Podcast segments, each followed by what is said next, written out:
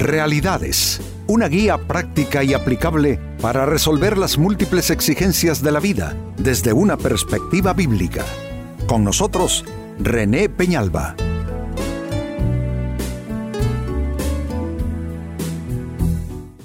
Amigos de Realidades, sean todos bienvenidos. Para esta ocasión nuestro tema, disfruta de lo que tienes en lugar de desear lo que no tienes. Disfruta lo que tienes. A veces sufrimos, digo yo, porque queremos. ¿A qué me refiero? Que teniendo cosas por las cuales dar gracias a Dios, a la vida, teniendo, mm, digamos, eh, suficientes eh, razones, bendiciones, en vez de contar todo eso y disfrutar todo eso, nos dedicamos a sufrir algo que todavía nos falta. Y por supuesto, amigos, si es que la vida es eso, hay cosas que uno tiene, hay cosas que a uno le faltan. Eso es algo mm, normal, es algo natural. Nadie tiene la vida conseguida en un solo acto, en una, en una sola etapa de la vida, en una sola estación. De hecho, la vida es eso, uno se va formulando planes, va estableciendo metas, eso conforme a la edad, al estadio de vida en que uno se encuentra, y así uno va poco a poco buscando todo aquello que le haga ah, llegar a la sensación de haber conseguido la meta, eh, un sentimiento propio, personal de, de autorrealización. Todo eso es parte de la vida pero que siempre van a haber pendientes, que siempre van a haber cosas, amigos, que, que están allí, que, que todavía faltan, claro que sí. Entonces lo que estoy diciendo es que tú tienes básicamente dos opciones, amigo, amiga. Eh, tu opción es mm, quedarte sufriendo por lo que falta, por lo que está pendiente y que puede ser que nunca llegue, ¿eh? hay que considerar también eso. O eh, puedes eh, tú, mm, eh, no significa renunciar a lo que te falta, pero disfrutar lo que tienes. Pues con esto tiene que ver nuestro plan. Disfruta lo que tienes en lugar de desear lo que no tienes. Y saben, la Biblia es quien nos así aconseja. Es la sabiduría de, del, del rey Salomón que en el libro de Eclesiastés capítulo 6, verso 9 nos dice lo siguiente, disfruta de lo que tienes en lugar de desear lo que no tienes. Soñar con tener cada vez más no tiene sentido. Es como perseguir el viento. Son palabras muy profundas, ¿no, ¿no les parece? Perseguir el viento.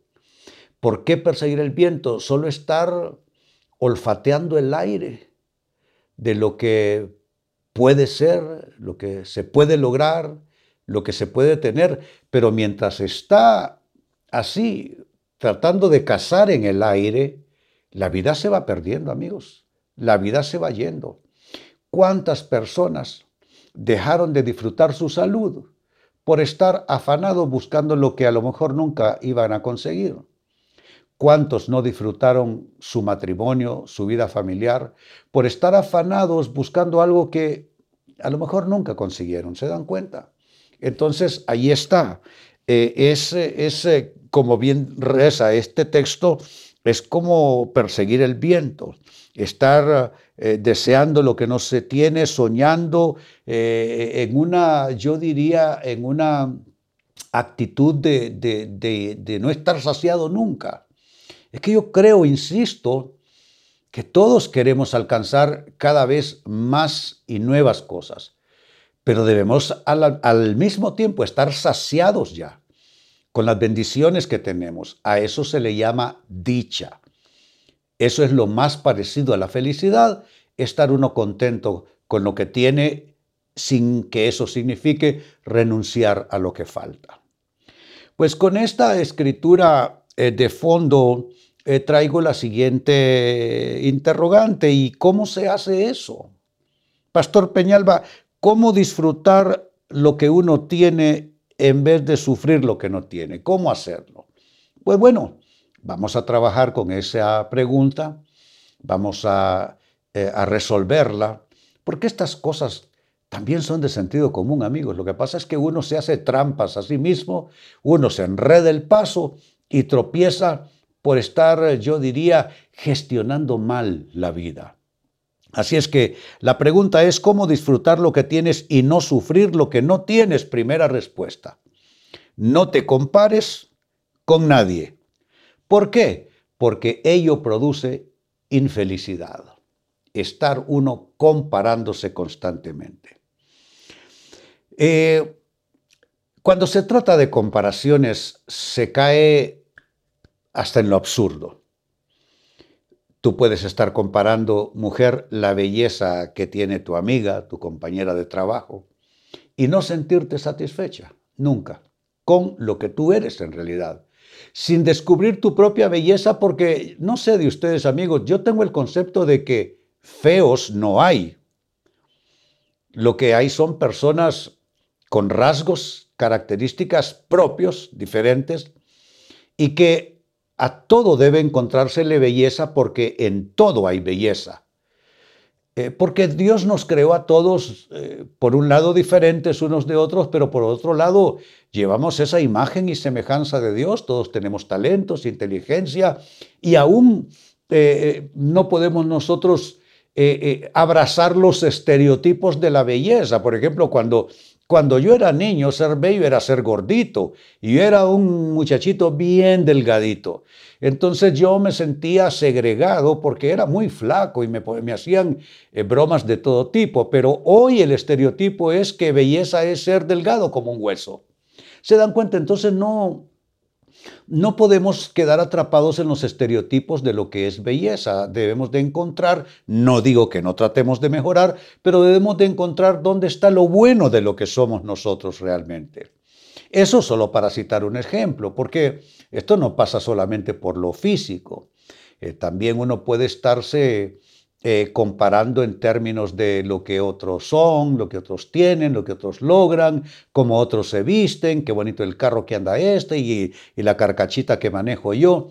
Es que compararse, amigos, solo puede conducir a la infelicidad, a sentirse uno desdichado. Eh, hay una tremenda filosofía de vida en uno disfrutar lo que uno es, uno disfrutar, amigos, lo que, lo que Dios le ha permitido ser, tener, lograr. De pronto todo esto tiene que ver con amarse uno suficiente a sí mismo. Pero la persona que se está comparando, ¿por qué se compara? ¿Por qué? Porque está insatisfecha.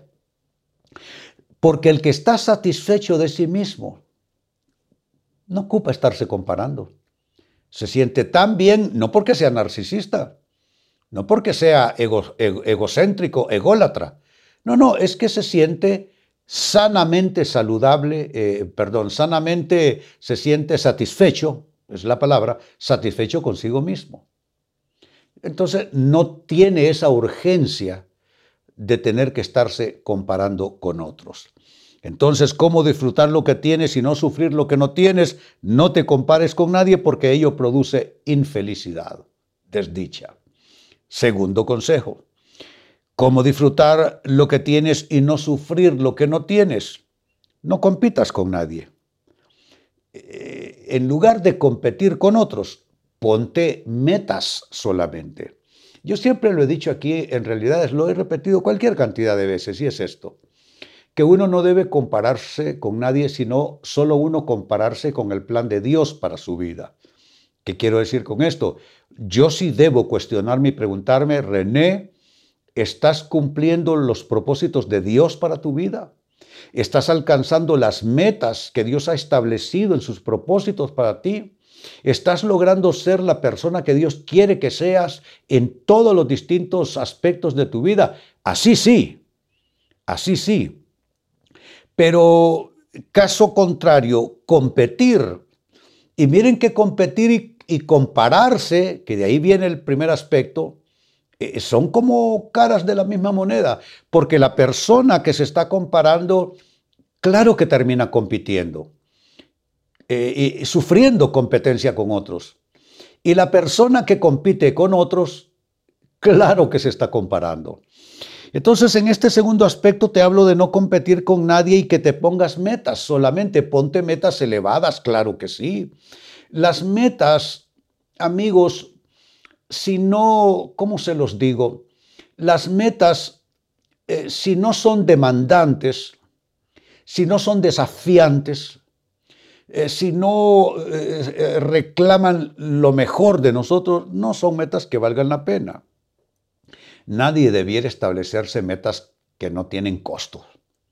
A eso no se le puede llamar una meta propiamente hablando. Así es que no te estoy diciendo que vivas con un pie atrás cuando te digo que no compitas con otros. Te estoy diciendo que te establezcas las metas más elevadas posibles, pero tus metas son en relación a tu propia propuesta y no en relación a lo que otros son, a lo que otros han logrado a las metas de otras personas. Jamás voy a aceptar eh, poner mis metas en razón de las metas que otros se ponen. Por ejemplo, hablando de mi campo de, de desempeño de vida, me dedico al ministerio cristiano pastoral. Yo no voy a estar viendo lo que otros pastores hacen para comenzar a competir con ellos. No, no, no. Yo debo luchar por alcanzar las metas que legítimamente en Dios he establecido para mi vida. ¿Se dan cuenta? Eso como segunda respuesta. Como tercera respuesta, ¿cómo disfrutar lo que tienes y no sufrir lo que no tienes? No envidies a nadie, porque envidiar a otros enferma el alma. Entonces, mira todo esto cómo va tomando forma. Es un andamiaje. Te hablé de no compararte. Te hablé de no competir enfermizamente con otros. Y ahora a eso le estamos sumando no envidiar a nadie. ¿Qué es envidiar a otros? Es sufrir lo que otros son. Es sufrir lo que otros tienen. Es sufrir lo que otros hacen. No puede ser. No puede ser. En todo caso, yo digo que eh, ver lo que otros son, logran, hacen, en todo caso para inspirarnos. A mí me gusta ver a la gente exitosa, no me enferma, y verlos para sentirme inspirado, para preguntarme, ¿qué, qué hace esa persona? No en términos de comparación, sino en términos de inspiración. Eh, ¿Cómo es que esa persona obtuvo el éxito? Para de pronto sacar lecciones de cómo otros lo han hecho. Pero todo eso es una actitud saludable de vida, ¿se dan cuenta? Pero ya la persona que está envidiando, esa es una enfermedad del alma. Eh, eh, trae enfermedad, claro que enferma a la persona por dentro. Y les voy a decir algo, amigos, y yo lo he visto aún en mi campo de desempeño. Los envidiosos son peligrosos, porque la persona envidiosa eh, caerá en la tentación, sucumbirá a la tentación de intrigar, de poner una zancadilla, de poner un tropiezo, de usar algún subterfugio para afectar a la persona a la cual está envidiando. Si hay algo que no debemos permitirnos en ninguna manera, amigos, es caer en envidia, ser envidiosos, porque eso enferma el alma. Y número cuatro, con lo que voy cerrando, también disfrutas lo que tienes y no sufres lo que no tienes cuando aprendes a amarte sanamente y a creer en ti. La persona que se ama de manera sana, la persona que cree en sí misma, no ocupa envidiar, no necesita competir y no necesita compararse con otros. ¿Se dan cuenta? Y Pablo habló de, de, poner fe también en uno mismo. En su carta a los romanos, Pablo escribió, tienes tu fe? Es una pregunta.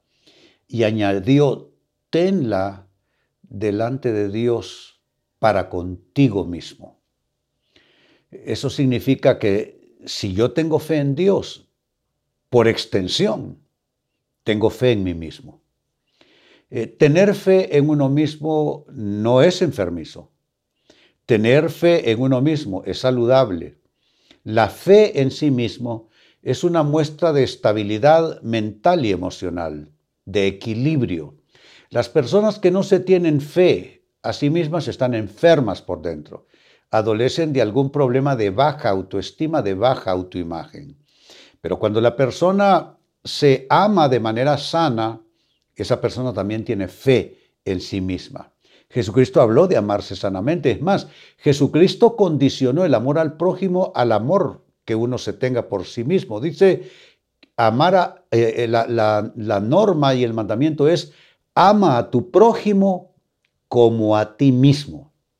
Eso significa que si yo no he aprendido a amarme de manera sana, de manera correcta y balanceada, ¿Cómo puedo amar a mis hijos? ¿Cómo puedo amar a mi familia? ¿Cómo puedo amar a mis amigos? ¿Cómo puedo amar a las personas con las que trabajo o a las personas con las que me encuentro cada día? No podré amar a mi prójimo porque no puedo amarme todavía a mí mismo.